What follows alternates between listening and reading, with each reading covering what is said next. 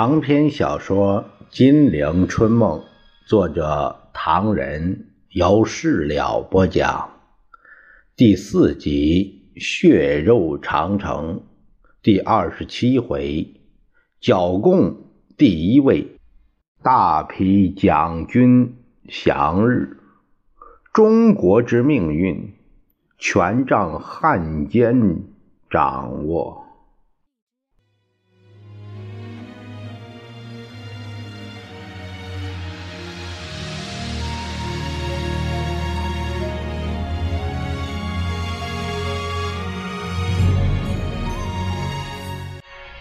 蒋介石那扇门关的实在是牢，冯玉祥也无话可说，只得起立告辞。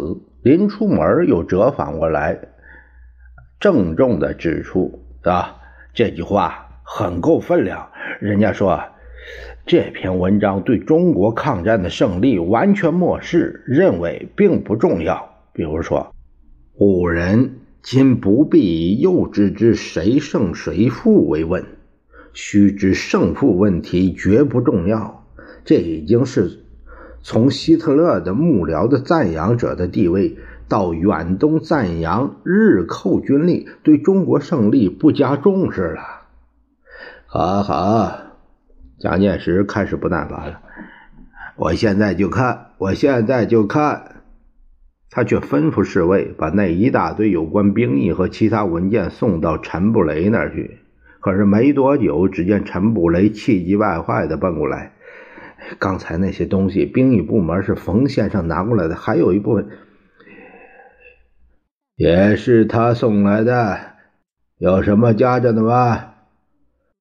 陈布雷哭丧着脸，拿出一页印刷品，这张也是附在里面的。冯冯先生还在书页上编了号码，不过不知道是登在哪儿的，因为是印刷，这签字不像《新华日报》，也不像《群众杂志》。他说些什么？反正是骂我吧，念吧。呃，至于内政，在政治上以严民主。则排斥异己，抗日党派无法存在。无论团体与个人开会说话、写文章，以致居住走路，均无自由。包办指定，就是对会议与轮番审查，对文章之不足，更重重监视。呃，从集会言论到居住的走路，这是此种情形，尤以重庆为甚。以言经济，则官僚资本实行垄断投机，不仅工农业破坏达于前所未闻之程度，即中小商业也叫苦连天，无法生存。大地主、大资产阶级为了达成进一步的垄断投机，在膨胀通货、抬高物价、剥削民食、剥削劳动之下，更实行种种具体办法，如专卖、限价等等，以求超乎寻常之厚利。以言教育，则篡改历史。广泛宣传法西斯文化，排斥一切进步思想，而代以一切败坏民族气节及封建复古的奴才教育。以言励志，则贪污腐化、强征捐税、毁法乱纪、假公济私。陈主任，够了。陈布雷鼻子一酸，声音都变了调。请听完这篇。蒋介石大为惊异，他感到陈布雷反常。听他在说，人家骂我们不一定都对，可是我们如果都能听见，不管骂的对不对，总是好的。蒋介石皱着眉。好吧，好吧，你坐着读，我留心听，一句也不放过。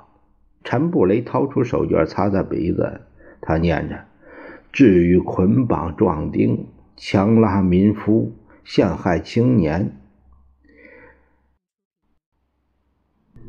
灼丧人格，尤为举不胜举。其结果，民怨沸腾，民变风起。”各处灾民以小孩充饥，死尸枕藉，其中以河南、广东为最，更属惨不忍闻。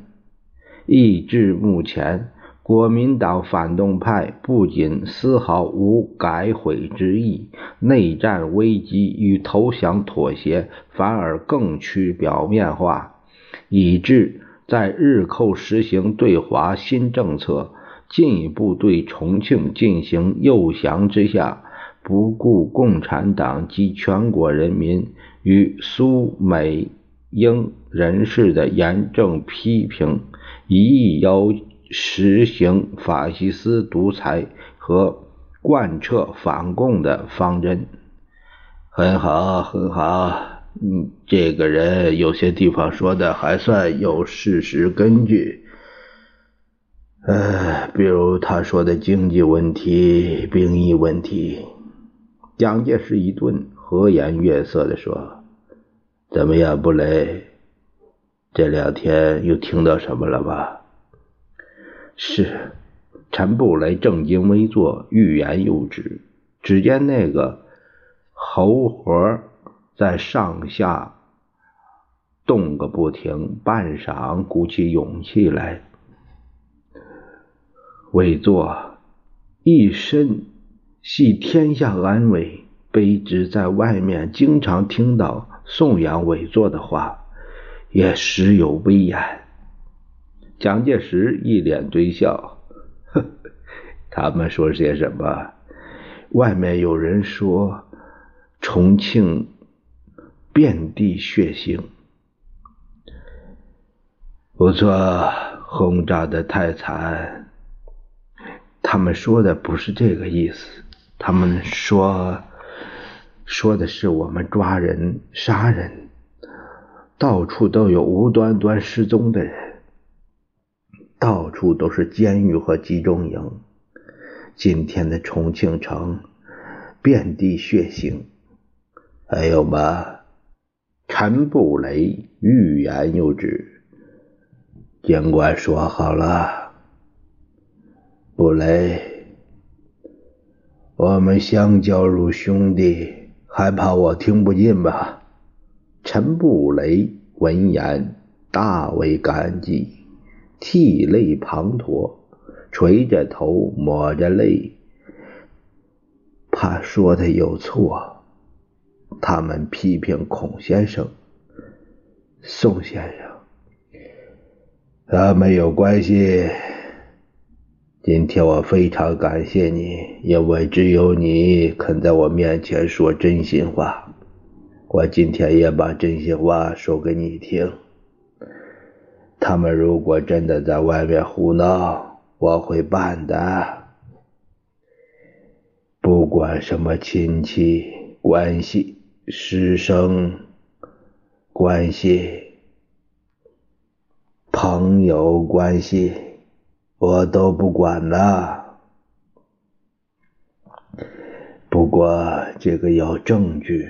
我们是讲究法治的民主国家，没有凭据而控人一罪，那是不公平的。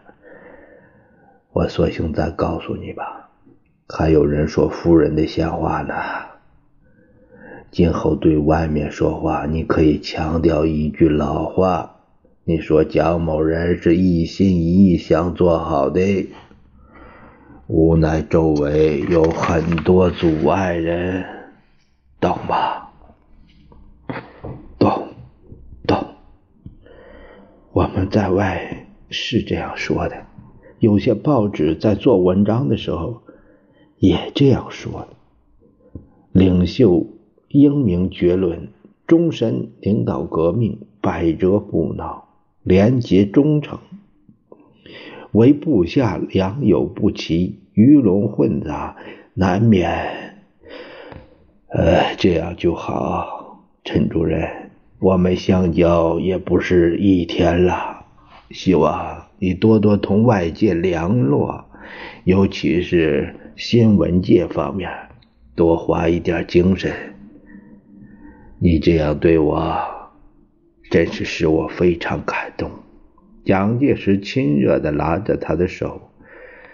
古人说：“得一知己，虽死无憾。”今后我蒋某人有你这么一位朋友，真是太使我高兴了。陈布雷心中半惊半喜，倒退着告辞说：“卑职不敢当。委座系天下安危，前程无量。”但愿天下太平，卑职能告老还乡，休养老病，于愿足矣。蒋介石少不了安慰一番，打发他走了，但加上一句说：“今天冯玉祥拿来的文件存放在你那儿就行了，不必给别人过目。”随即，他立刻把何应钦找来。吩咐说：“今日之下，局势紧张，如何配合日军消灭八路军新四军，真是刻不容缓了。除了已经有两批人过去，你们可准备好更多的人过去吗？”何应钦回答：“信已经分别发出去了，大体上没问题。”他们都愿意按照委座的指示去做。这一次事先接驾、事后通知的，有三十九集团军副总司令孙良诚、新六师师长王清汉、暂编三十师师长赵云祥、幺八幺师师长陈光然、新十三旅旅长黄真言、三十九集团军特务旅旅长郭俊峰、晋察战区。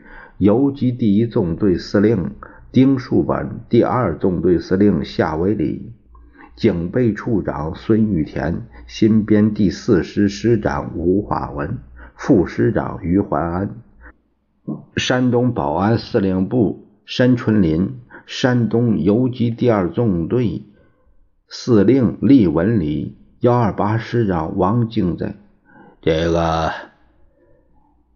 你们在通知他们连日反共的信上，都盖着我的图章吗？报告委座，他们都是忠贞的干部，不会有什么意外的。至于命令上盖的是军委会签印，没有盖委座司章。这样做我不放心，这种地方最好什么凭据都不要留下。那么。把这些信收回来吧。不过收回这些信，并不是说这个办法不好，相反，这个办法很好。问题是我们不必有把柄留在他们身上。万一他们同共产党打仗阵亡，在身上发发现翻出这种信，对我们很难堪。何应钦一身是汗，心想：这个办法本是他决定的，现在可有变了。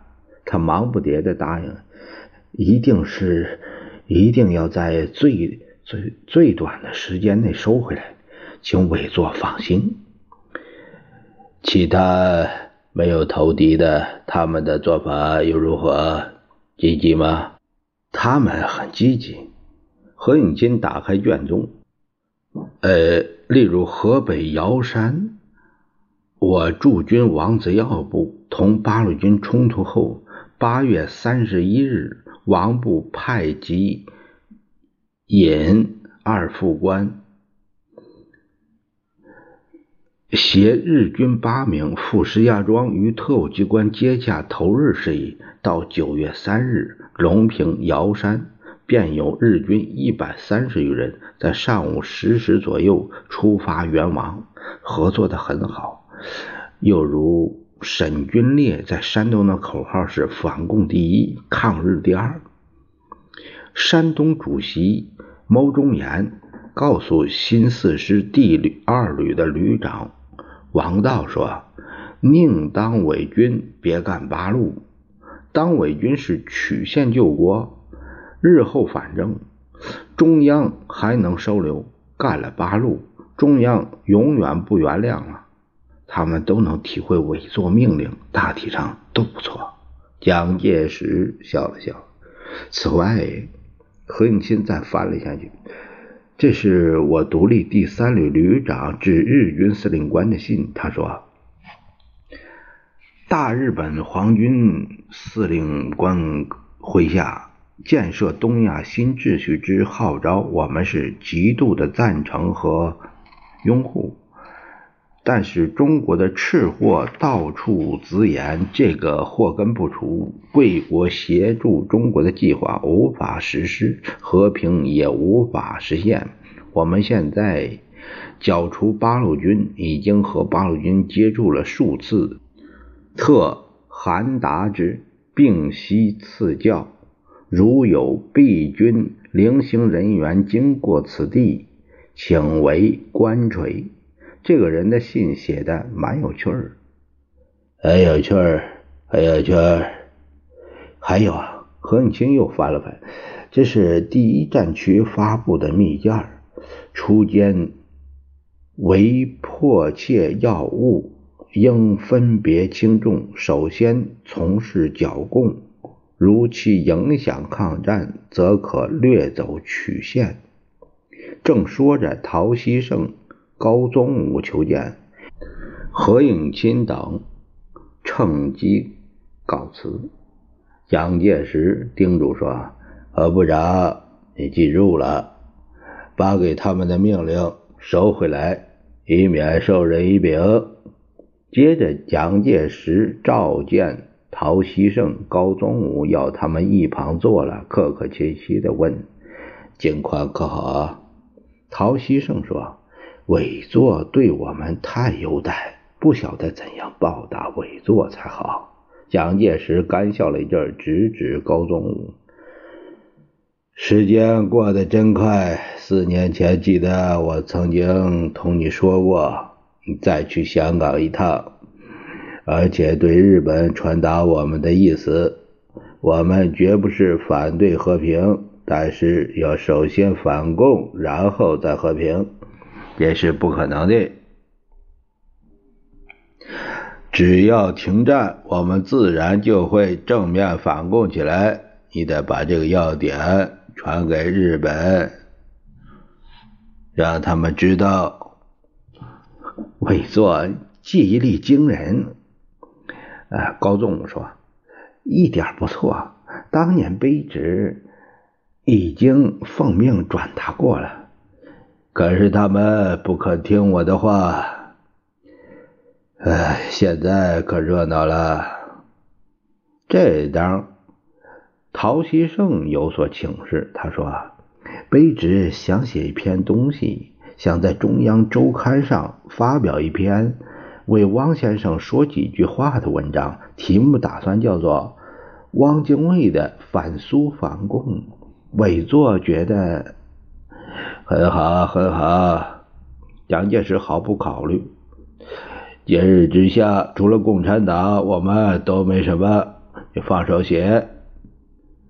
呃，今天国际形势复杂，我们不必正面为为其辩护。陶先生，以为对吧？对齐了。我们只是提出我们的意见，给人们一点参考。别老是跟在共产党的邪说后面跑。好极了，好极了，唐先生，唐先生道德文章海内景仰。我想知道，自从唐先生回来之后，一共发表过多少文章了？陶希圣志得意满，委座德龙望重，一切全仗照福，卑职来日有所成就。莫非委座所赐，以前卑职发表东西很多，但比较分量重点的，呃，民国二十九年一月二十日在香港发表的《日之新关系调整政要》之后，同年二月十二日在《大美晚报》和港沪各报发表了《新中央政权是什么》。二月十九日著文分析新政权延期的原因。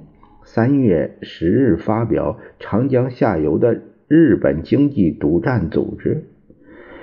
那陶先生在这篇里要说些什么呢？陶希圣朝高宗武瞅了一眼。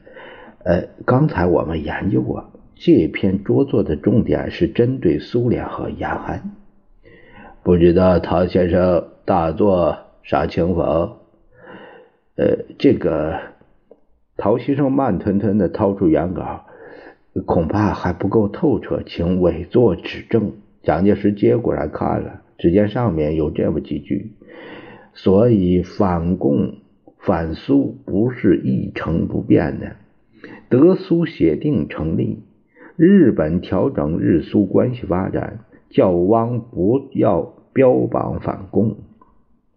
华北日军企图通过莫斯科以获得日军与中共互不侵略谅解，因此汪伪反苏反共主张不能得到华北日军同意。蒋介石看完，他笑了，也亏唐先生想得出，到底读书人脑子快。陶希圣正欲开口，不料蒋介石先问了。最近他们给我拿了一本书，不知道陶先生看过没有？那本书叫做《新民主主义论》，毛泽东写的。卑职正在找这个东西。我可以告诉陶先生，在我的左右就有人说这本书写的不坏。你的朋友也这样说吧？陶希圣凄凄哀哀地说。话话话是这么说，可是杨安一向吹牛吹吹吹吹挂了，他们只顾到信口开河，不不管事实。蒋介石冷冷地说：“毛泽东能够写得出，我们应该写一本针对他的。”陶先生明白我的意思吧？陶希圣一怔，随即完全明白了。原来蒋介石看见人家能写，也要他来一本挽挽面子。但主要还是针对新民主主义论。看上去蒋介石是要他做枪手了，这好不荣幸。陶希圣放心的谈下去。呃，毛泽东的。新新民主主义论的确不可轻视，委作委作这样重视，实在非常贤明。毛泽东在这本书里总结了近百年来中国革命的经验，分析了中国由旧民主主义革命到新民主主义革命的规律，指出了中国的远景。谁说要反共？谁就变成齑粉。他给他的信徒指出了一条道路与方向。呃，不管他说的对不对，他对当前局势的确有影响，对我们的做法也的确有阻碍。所以，蒋介石淡淡一笑，抽出一份文件。这是日本《东亚月刊》看的一片东西，他们从北平给我弄来的。陶希圣接过来一看，原题叫做《赤色民主革命与民主主义实质的估价》，由北平新晋杂志译成中文。最值得我等注意目的，即毛泽东之新民主主义论。此新民主主义论，乃在国共合作、民族统一战线之下，集中中共一切工作于理论之大成。中共无论国际情势如何激变，国共关系如何浮动，绝不稍缓其民主化工作之努力。十一月二日，于延安召开的中国政治史上最初之民选参议员集会——陕甘宁边区会议，毛泽东在第一日做了注目的演讲。在毛氏三十分钟的演讲中，解述及中共及中国革命运动中如何展开工作，而不及其他。既非空论，亦非大言壮语，凭其实践和知识的方针，而庶几含有可令日本人恐怖之意义。中国二十年来永远忍耐如一，陈着大胆于忍耐性，其勇敢于执拗，可谓异常，绝不容误人轻视之。陶希圣舒了口气：“是啊，哎，东京方面对延安也说是绝不容五人轻视之。委座说要针对他写本小书，实在是高瞻远瞩，不胜敬佩仰慕之至。”蒋介石笑嘻嘻地说：“我考虑了好久，我想出一本《中国之命运》。”陶希圣与高宗武。忙作不胜心佩的状，简直前无古人后无来者，领袖伟大，名副其实。中国之命运在伟作掌握之中，如今再有伟作著述中国之命运，那真是伟人巨著，相得益彰啊！蒋介石笑嘻的说：“哎呀，太忙了。”是啊，领袖日理万机，我想请陶先生你出稿。那布雷先生，他忙他的，他也搞不过来。反正你你他你我你都一样。陶先生一定胜任愉快。蒋介石输的面红一板。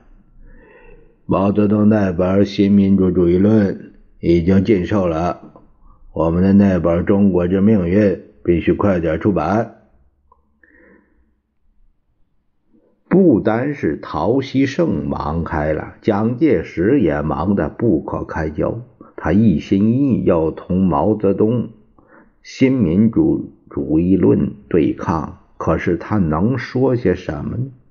蒋介石自己心中有数，因此不得不连日召见一些知名之士、文武大员，要他们对这本书提供意见。